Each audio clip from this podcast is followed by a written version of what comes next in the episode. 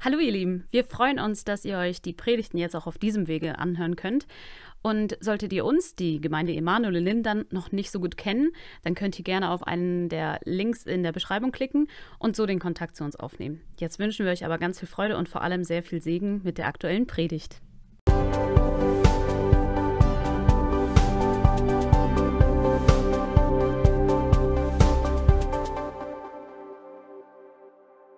Der Name des Herrn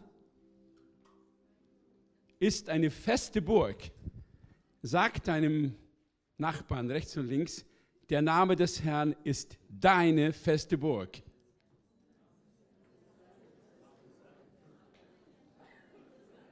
Das ist nämlich die Wahrheit, um die es heute geht. Herr, die Not ist groß, die ich rief, die Geister werde ich nicht los. Vielleicht hat jemand in der Schule diesen Spruch gehört, stammt ja von Goethe aus dieser äh, Ballade Der Zauberlehrling. Ich wollte dieses Thema heute ansprechen, weil dieser Spruch leider für viele Menschen die bittere Wahrheit ist. Aus langjähriger Seelsorge weiß ich, wie viele Menschen ungewollt, vielleicht unbedacht, naiv in diese Falle dieser äh, Machtbeherrschung gekommen sind und leider nicht so schnell daraus kommen können. Mein Ziel ist nicht heute Ängste vor dieser Welt zu schüren. Das ist nicht meine Aufgabe. Mein Ziel ist, uns zu zeigen, wie wir mit diesen Dingen umgehen und wie wir aus dieser Falle wieder rauskommen können. Ich werde dabei jetzt nicht die ganz harten Dinge nennen. Wir werden äh, die Gelegenheit haben, wir haben so einen Kurs, der in Osnabrück läuft, bei uns auch geplant ist, Encounter. Und da werden wir ganz intensiv auf diese Thematik eingehen. Aber hier geht es erstmal darum, ähm, zu erklären, um was es grundsätzlich geht. Folgende Punkte habe ich mitgebracht. Der seichte Einstieg ist der erste Punkt. Was steckt dahinter? Zweiter Punkt. Der dritte Punkt, was sagt die Bibel dazu? Der vierte Punkt, wie werde ich sie los? Und der fünfte Punkt, einige praktische Tipps. Der seichte Einstieg. Bereits im Kindergarten beginnt es, ein Mandala auszumalen. Wer kennt das? Ein Mandala auszumalen. Ähm, dabei erwähnt man nicht, dass Mandala aus dem Buddhismus kommt und dahinter eine Abbildung einer unsichtbaren kosmischen Welt gesehen wird. Im Mittelpunkt steht die Buddha-Weisheit. Ziel ist, auf meditative Art und Weise durch den Mittelpunkt hindurch die Begegnung mit dieser Weisheit zu bekommen. Also eine religiöse Handlung. Natürlich handelt sich bei diesen Mandalas im Kindergarten nicht unbedingt um buddhistische Motive. Aber das Prinzip ist dasselbe. Man malt nämlich von der Mitte nach außen oder von außen nach innen. Und meistens wird es begleitet durch meditative Musik und soll der Entspannung dienen. Und hier geht eine Faszination aus, die nach mehr verlangt. Ein kleiner erster Türöffner. Traumfänger, wer kennt das? Traumfänger über so ein Bett. Da hat ein Kind äh, schlechte Träume, Albträume. Man hängt einen Traumfänger auf. Woher kommt das?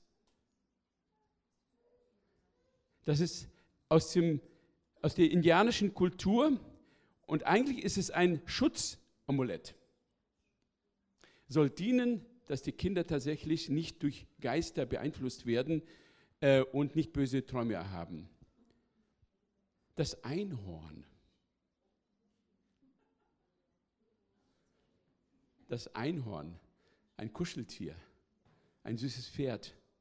Nein, es ist ein Fabelwesen, hat, ist ein spirituelles Tier.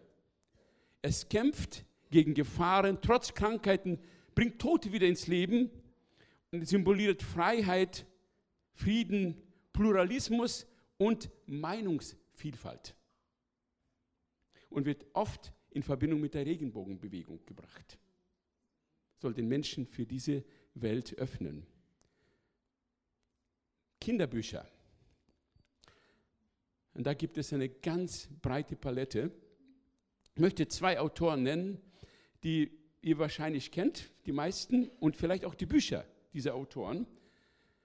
Der erste ist Michael Ende. Momo ist sein Buch Unendliche Geschichte und viele mehr.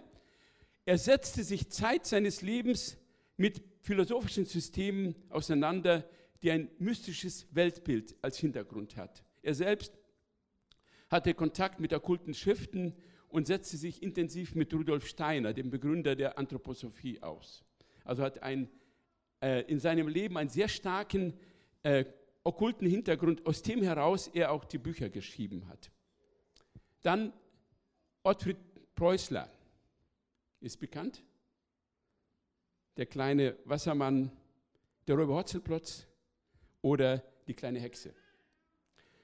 In einem Interview mit, deutschen, mit dem deutschen Nachrichtenmagazin Focus sagte er auf die Frage, ob Magie eine Rolle in seiner Geschichte, bei seinen Vorfahren spielte, und er sagt ja.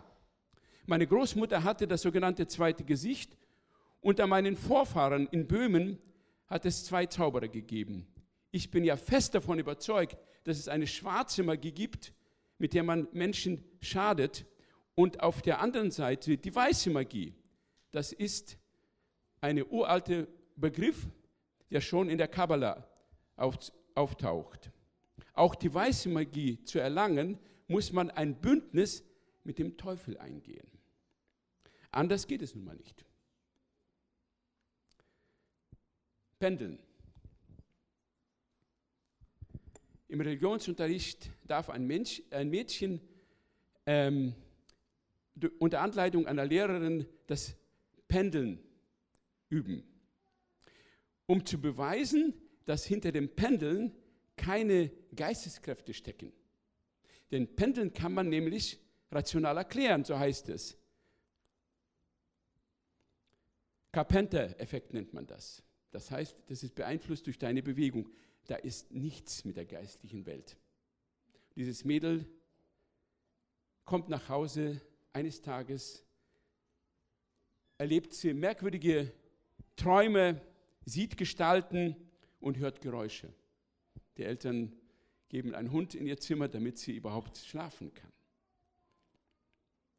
Tatsächlich passiert. Solche und ähnliche Geschichten sind zu Hunderten und zu Tausenden in den Schulen, Kindergärten zu finden.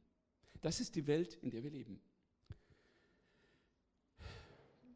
Das offizielle Sekteninfo des Bundeslandes Nordrhein-Westfalen schreibt Folgendes. In der Regel wissen fast alle Jugendliche ab dem 14. Lebensjahr über Pendeln, Glasrücken Bescheid. Das heißt, sie haben davon gehört, wissen, wie es funktioniert und kennen möglicherweise jemanden, der es betreibt. Sehr viele wenige Jugendliche allerdings praktizieren es selbst. Das heißt, das ist Usus, ist bekannt. Und wie ist es unter den Erwachsenen?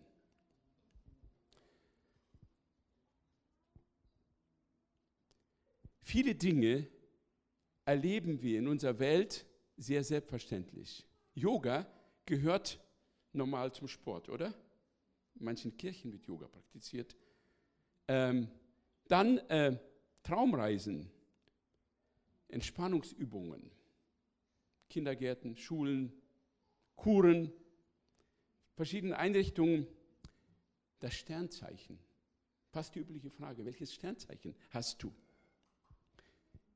Demeter-Produkte, biologisch dynamischer Anbau, hat eine okkulte Geschichte, okkulten Hintergrund. Homöopathie, was wirkt da? Ist nicht erklärlich, wissenschaftlich nicht erklärlich. Da wirken andere Kräfte, Cannabisrauchen wird hier legalisiert, sich versetzen in eine Traumwelt. Unter russisch sprechenden Menschen Babka, total verbreitet, zu Babka gehen. Das sind einige wenige Beispiele, die ich hier nennen möchte, um einfach zu zeigen, dass es diese Welt gibt, die uns sehr hautnah umgibt. Zeitschriften, Filme, Computerspiele, aus Handlinien lesen bei einem Jahrmarkt oder dergleichen. Ich war vor einigen Jahren zu Kur. Und bei dieser Kur ähm, gab es so ähm, Morgenversammlungen, dreimal die Woche, glaube ich so. Und da musste jeder Kurgast daran teilnehmen, war Pflichtprogramm. Normalerweise kam ich pünktlich, aber dieses Mal kam ich zu dieser Morgenversammlung zu spät. Ich komme in den Raum rein und nehme eine ganz merkwürdige Stimmung wahr. Alles so andächtig, versunken und aus dem Lautsprecher eine ganz, ganz tiefe Stimme, die singt. Und alle sind absolut abgetreten. Und später erfahre ich, das war ein spirituelles Singen von Dalai Lama. In einer Kur, die von der deutschen Krankenkasse gefördert ist oder betrieben ist sogar. Und keiner hat sich dem widersetzt. Nur der Zelmer hatte was zu meckern. Was steckt dahinter? Dahinter steckt eine weltweite Bewegung, die den Namen New Age hat. New Age zu Deutsch, Deutsches, äh, zu Deutsch neues Zeitalter. Und das ist eine der wichtigsten, populärsten geistlichen Strömungen der letzten Jahrzehnte. Dahinter steckt äh, eine Vorstellung, dass wir astrologisch gesehen in ein neues Zeitalter übergegangen sind. Bis dahin war das das Zeitalter des Wassermanns und jetzt äh, des Fisches und jetzt sind wir in das Zeitalter des Wassermanns übergegangen. Und das bedeutet, eine neue Zeit hat begonnen, geistlich gesehen, ein neuer Einfluss. Und ähm, das bedeutet, die Strukturen religiöser Art sollten aufgelöst werden und eine neue, weltumfassende, moderne Religion soll das Old Age, das alte Zeitalter, ablösen. Ähm, die massenhaften Austritte aus der Kirche heute passen genau hundertprozentig in dieses Bild. Dahinter steckt eine Weltbewegung. Die braucht nicht organisiert werden, weil sie geistlich organisiert ist. Und sie durchdringt wie der Sauerteig alle Bereiche des menschlichen Lebens und zwar global, komplett. Und der Hintergrund ist esoterisch. Was ist Esoterik? Esoterik kommt aus dem Griechischen und ist als Begriff geprägt worden, so im frühen 19. Jahrhundert. Das Wort gab es schon vorher, aber jetzt wurde es mit Inhalt gefüllt. Und das bedeutet wortgemäß, äh, sinngemäß Geheimlehre. Eine Geheimlehre. Praktisch ist Esoterik dasselbe wie Okkultismus. Das Wort Okkultismus kommt aus dem Lateinischen und bedeutet verborgen, verdeckt, geheimnisvoll. Das heißt, hier ist die Rede von einer paranormalen, der übersinnlichen Welt. Es wird etwas getan, es wird etwas vollzogen und dahinter steckt im Hintergrund etwas Übersinnliches. Die Frage ist, kommt das in der Bibel vor? Was sagt die Bibel dazu? Okkultismus und diese Praktiken gab es ja schon immer, äh, insbesondere in der griechischen Welt. Und zwar gab es da einige besonders konzentrierte ähm, Städte, auf die es besonders zufiel, Athen, Ephesus zum Beispiel. Ähm, Ephesus war eine Stadt, die ähm, die Artemis verherrlichte. War ein Götzentempel der Artemis und das war so eins der sieben Weltwundern damals. Das heißt, dass im ganzen römischen Reich strömten die Menschen nach ähm, Athen unter anderem, weil dort eigentlich der Pantheon war, der Götterraum sozusagen. Und ähm, der Götterberg und dann Ephesus. Und das hatte eine ganz starke äh, Dynamik und Ausstrahlung über alle Menschen, die dort lebten. Interessanterweise schreibt Paulus an die Epheser und klärt sie auf, oder eigentlich wussten sie alle, beschreibt eigentlich das, was dort passiert. Er sagt zu den Ephesern, ihr habt nach der Art und Weise gelebt und euch jedem oder jeder Geistesmacht unterworfen, die ihr Reich zwischen Himmel und Erde hat und von dort her ihre Herrschaft über die Welt ausübt.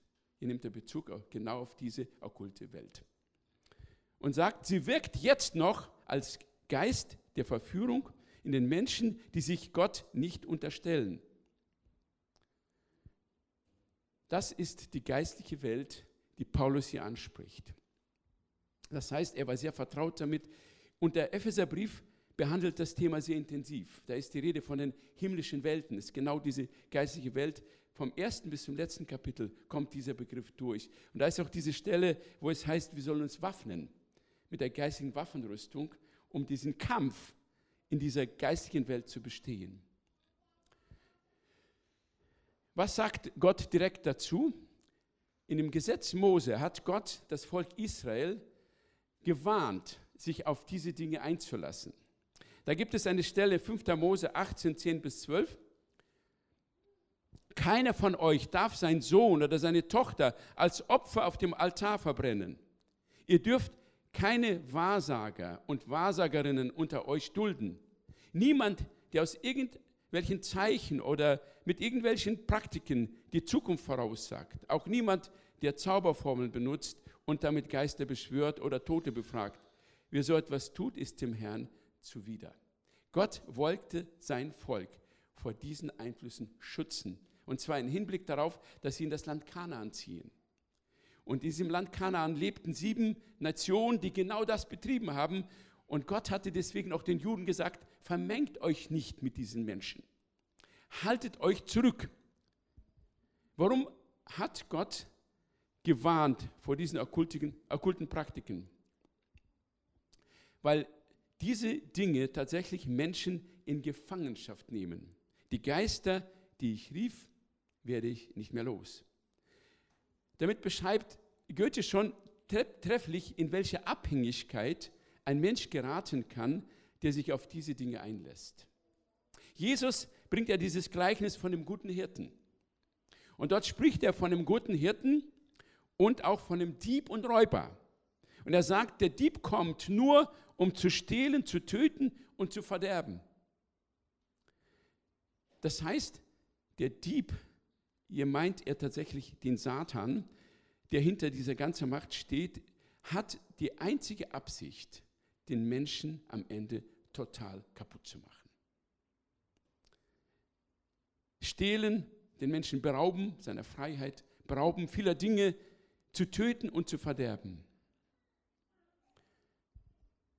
Emanuel Geibel, ein richtig erfolgreicher Dichter aus dem 19. Jahrhundert, hat folgenden Satz verfasst. Er sagt, Glaube, dem die Tür versagt, steigt als Aberglaube ins Fenster. Wenn die Gottheit ihr versagt, kommen die Gespenster. Nochmal. Glaube, dem die Tür versagt, steigt als Aberglaub ins Fenster. Wenn die Gottheit ihr verjagt, kommen die Gespenster. Und das ist genau das, was in diesem Gleichnis von dem Hirten Jesus sagt. Er ist derjenige, der in den Stall der Hirten kommt und klopft an. Und er sagt, ich gebe euch Leben im Überfluss. Der Dieb dadurch, dagegen steigt irgendwo anders hinein, sagt Jesus. Und er kommt genau das zu tun, was ich vorher gelesen habe, zu stehlen, zu morden und zu verderben. Das ist einfach Fakt. Die Frage ist, also Goethes Buch, die Geister, die ich rief, werde ich nicht los.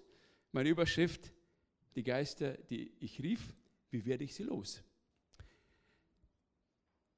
Das Evangelium ist immer eine lösungsorientierte Botschaft. Und wenn ich hier heute darüber was sage, dann nicht um irgendjemanden hier noch mehr Angst zu machen. Gottes Absicht ist niemals, Menschen in die Angst zu treiben. Ganz im Gegenteil. Gott will uns aus der Not der Angst befreien. Im Hebräerbrief wird über Jesus ausgesprochen, dass er gekommen ist, um genau das zu tun, Menschen aus der Angst zu erlösen.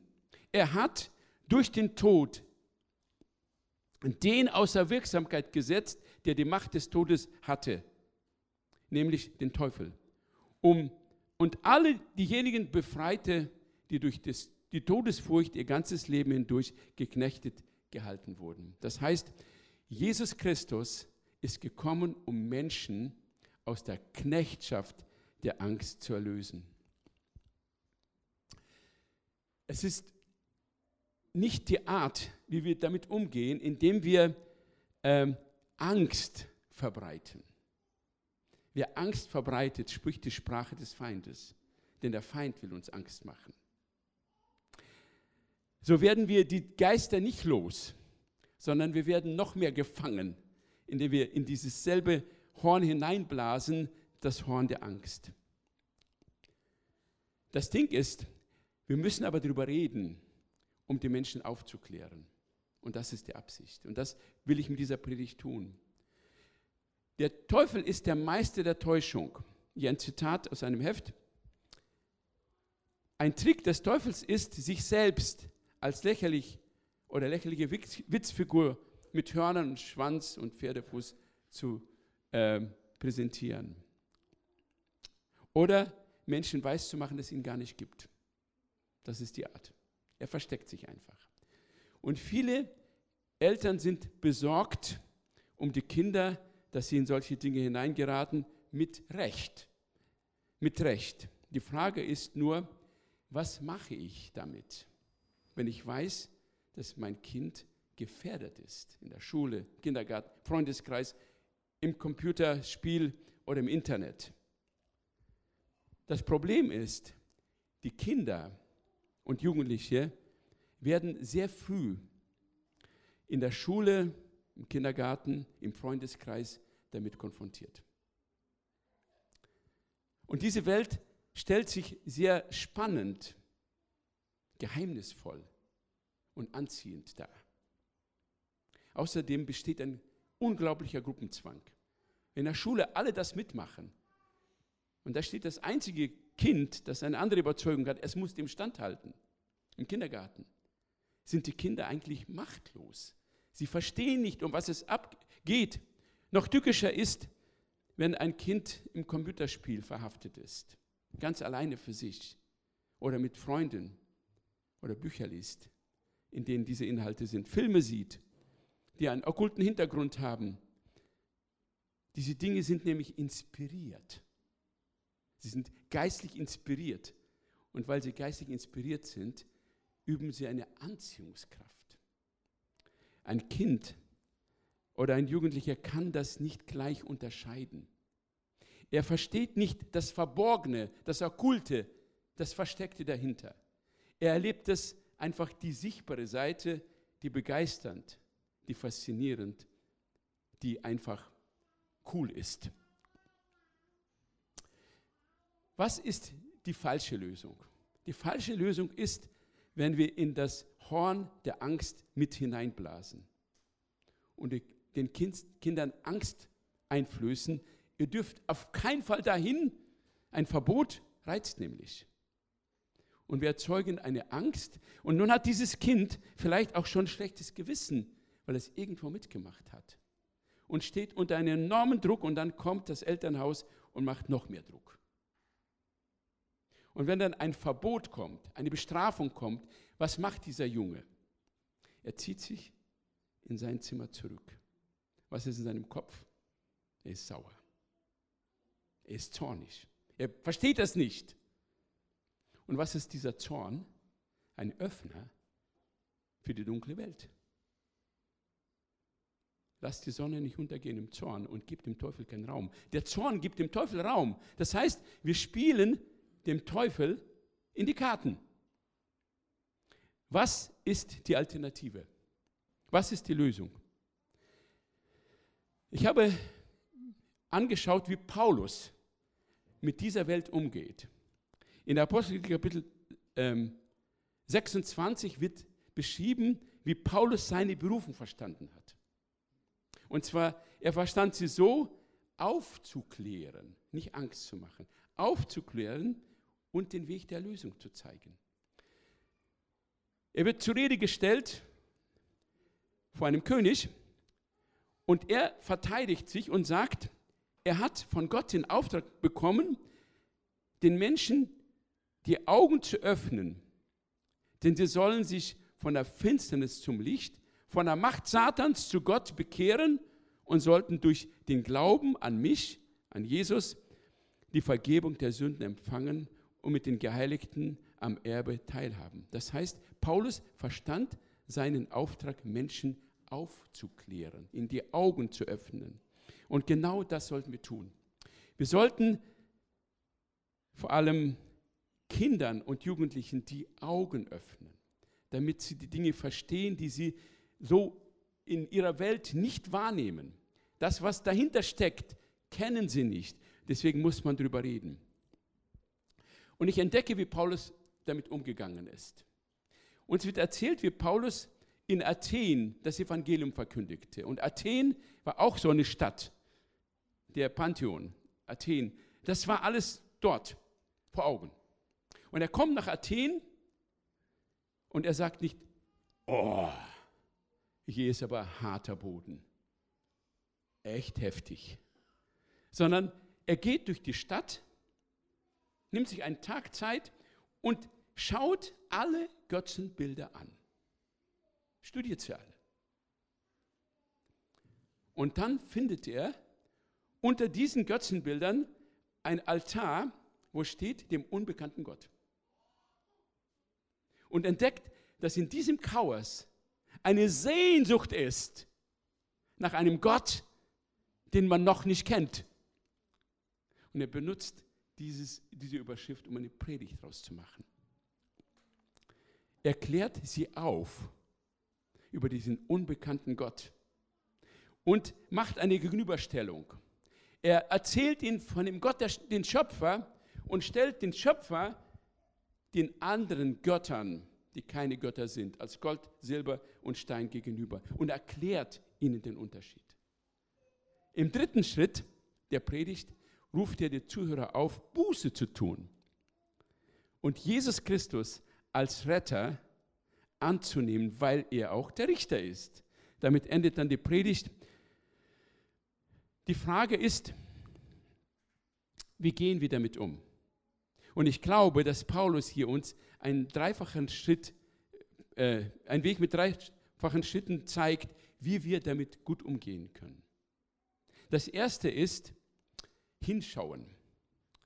Paulus begann damit, dass er hinschaute, was die Athener angebetet haben. Er hat sich damit auseinandergesetzt. Und ich möchte uns Mut machen, besonders ihr Väter, ihr bekommt mit, dass die Kinder diese Dinge erleben. Schaut hin. Wegschauen ist keine Lösung. Wenn wir wegschauen, überlassen wir das Feld dem Feind. Schau hin. Schau hin, was dein Kind macht, ohne das Kind schlecht zu machen dabei. Es ist ja unaufgeklärt. Und setz dich mit dem Kind zusammen, mit dieser verborgenen Welt auseinander. Es weiß nicht, was abgeht. Wie wäre es, wenn Eltern einfach über ein Buch, das gerade das Kind in der Schule hat oder lesen möchte, einfach zusammen googelt. Wer ist der Verfasser dieses Buches? Was ist die Quelle? Was ist der Hintergrund?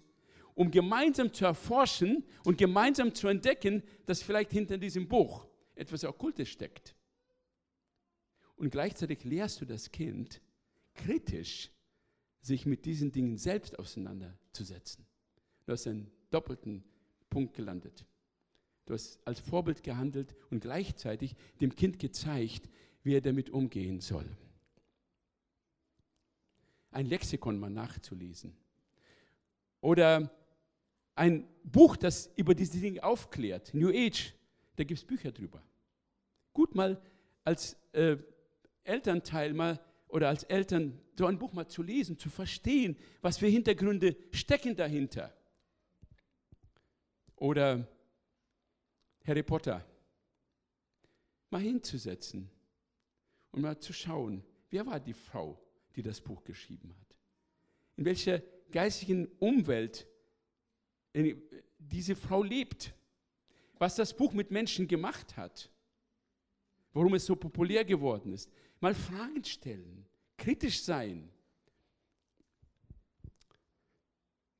In der Vorbereitung auf die Predigt bin ich auf eine äh, Schrift gestoßen, die finde ich total klasse. Es ist von Werner Heuchelbach. Der Titel ist äh, Aberglaube, Esoterik, Okkultismus, was steckt dahinter? Ich habe Bärbel gebeten, gleich äh, 99 Bücher konnte man nur bestellen, äh, Hefte best zu bestellen und ihr könnt nach dem Gottesdienst zum Infopoint gehen und das Heft euch holen. Es ist exzellent. Eine Lektüre, die man durchaus mit der Familie mal zusammenlesen kann. Klärt sehr gut, sehr systematisch und sehr äh, umfangreich über dieses Thema aus. Das zweite ist, das erste ist aufklären, hinschauen. Aufklären. Und das zweite ist den Unterschied zeigen. Paulus zeigt den Griechen eine Alternative auf. Sagt, das kennt ihr, das ist die Welt, in der ihr lebt. Aber es gibt eine andere geistliche Welt. Und erzählt ihn von Jesus. Es ist wichtig, dass wir verstehen, und das macht Jesus auch. Er stellt diesen guten Hirten, den er selber, äh, der selber ist, diesem Dieb und den Räuber gegenüber. Was bringt der Räuber und der Dieb? Was bringt der gute Hirte? Gegenüberstellung. Das macht die Sache deutlich. Das macht es scharf. Es ist gut, dass wir in dieser Weise vorgehen. Und das Dritte, was ich von Paulus lerne, ist, zu Buße aufzurufen. Was war die Reaktion der Athener? Es das heißt, einige spotteten und lachten Paulus aus. Kann sein, dass ich durch diese Predigt auch ein Gelächter irgendwo auslöse. Ist ja im Internet ja auch diese Predigt. Mag sein. Ähm, aber einige haben es verstanden. Und sie folgten Paulus und seinen, seinem Team und nahmen Jesus Christus als Retter an. Interessant finde ich aber die Reaktion der Leute in Ephesus. Denn dort hat Paulus offenbar die Leute auch über diese Dinge aufgeklärt. Denn die Folge war, sehr viele Menschen haben sich bekehrt und gerade solche, die okkulte Dinge betrieben haben. Wir lesen Apostelgeschichte 19, 18 bis 19. Viele, die gläubig geworden waren, viele kamen und bekannten offen, was sie früher getan hatten. Und nicht wenige, die Zauberei getrieben hatten, brachten ihre Zauberbücher herbei und verbrannten sie vor allen Augen. Man berechnete den Wert der Bücher auf 50.000 Silberdrachmen. Was taten die Leute? Sie taten Buße und zwar öffentlich. Sie haben einen radikalen Schnitt vollzogen zu der Geschichte, die sie bis jetzt gelebt haben. Sie sind radikal ausgestiegen aus diesen Praktiken. Und sie hatten es bekund, da, bekundet damit, dass sie die ganze Bücher, die sie hatten, verbrannten. Öffentlich. Und der Wert dieser Bücher, das muss man sich da reinziehen, 50.000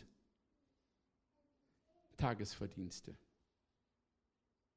50.000 mal das, was ein Mensch am Tag verdient. Das sind, ich habe umgerechnet, man muss 167 Jahre jeden Tag arbeiten, um dieses Geld zu verdienen. Hammer. Die Leute haben sich die Buße etwas kosten lassen.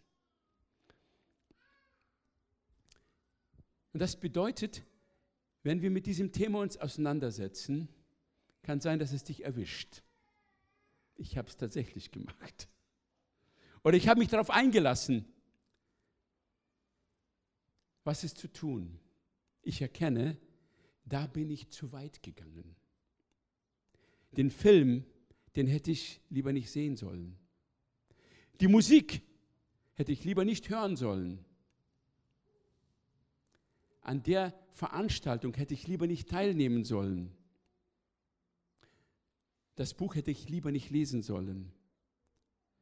Das heißt, ich vollziehe eine Umkehr.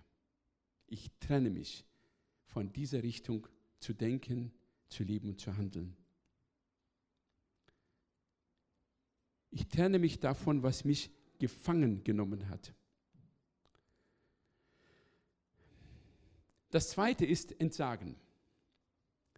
Die Menschen haben sich nicht nur getrennt davon, sondern sie haben eine Handlung vollzogen. Sie haben sich losgesagt in dieser Handlung von dem, was sie vorher getrieben haben. Diese Geister wirst du nicht los, es sei denn, du einen klaren, radikalen Cut vollziehst. Und das kann man tun, indem man ein Gebet der Entsagung spricht. Am besten ist, du suchst dir Seelsorge. Entsagen kann man schlecht im Kämmerlein. Die Leute haben das öffentlich gemacht. Entsagen vor einem Zeugen. Such dir Seelsorge, such dir Hilfe, wenn du tatsächlich unter diesen Ängsten leidest oder äh, in diese Falle geraten bist. Und das dritte ist Entsorgung. Sie haben das entsorgt, was sie mit dieser Welt verbunden hat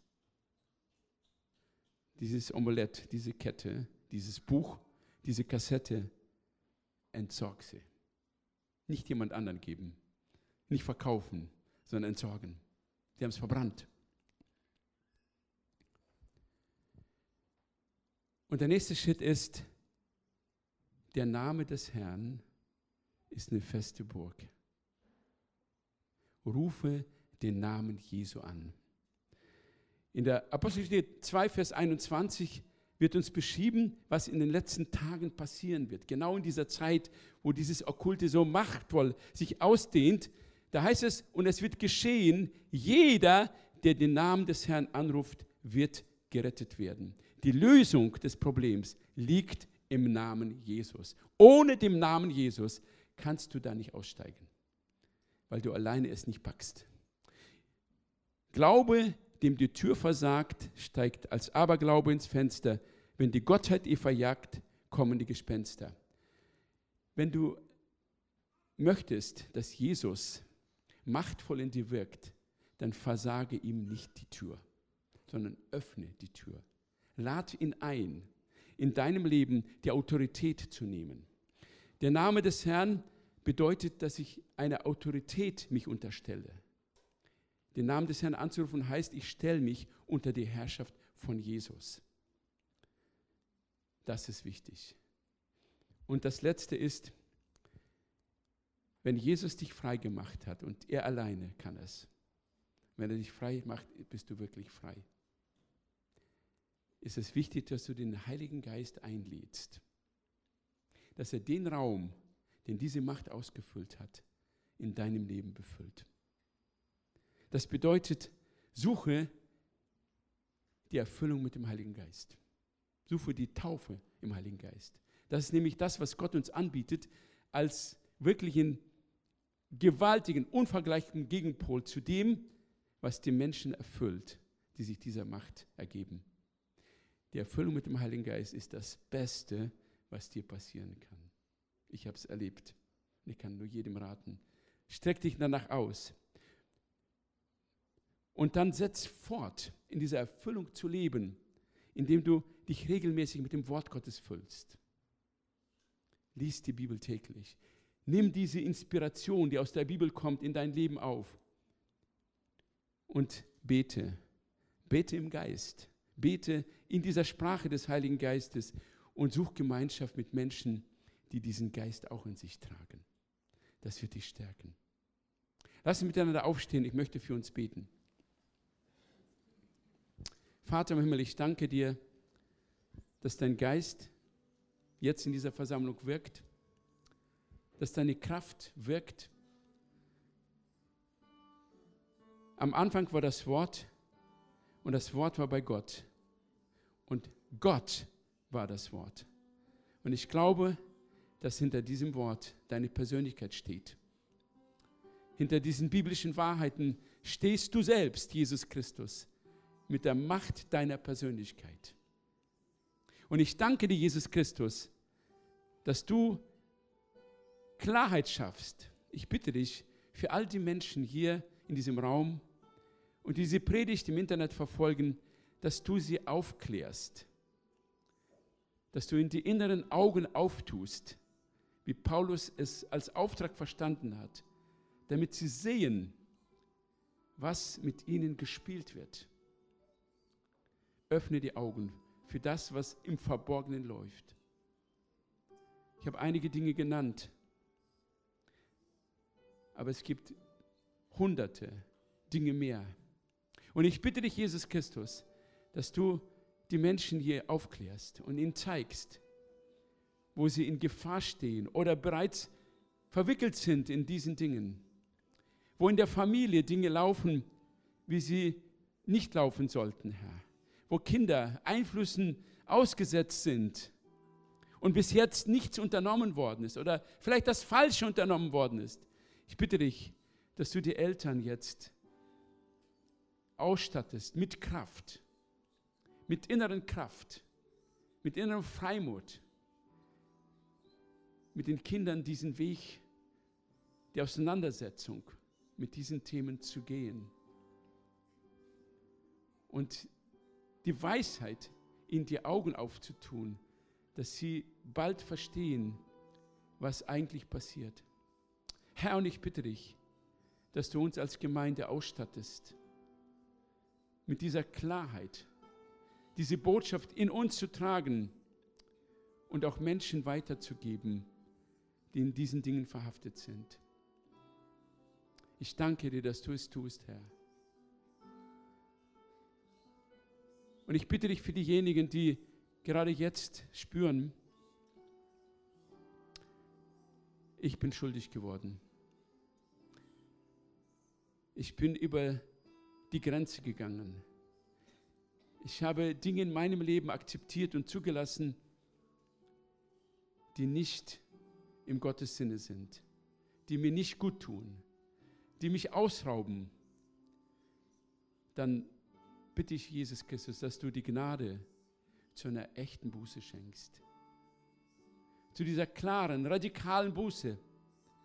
Zu diesem kompletten Abwenden von diesen Dingen und den Mut gibst, in die Seelsorge zu gehen.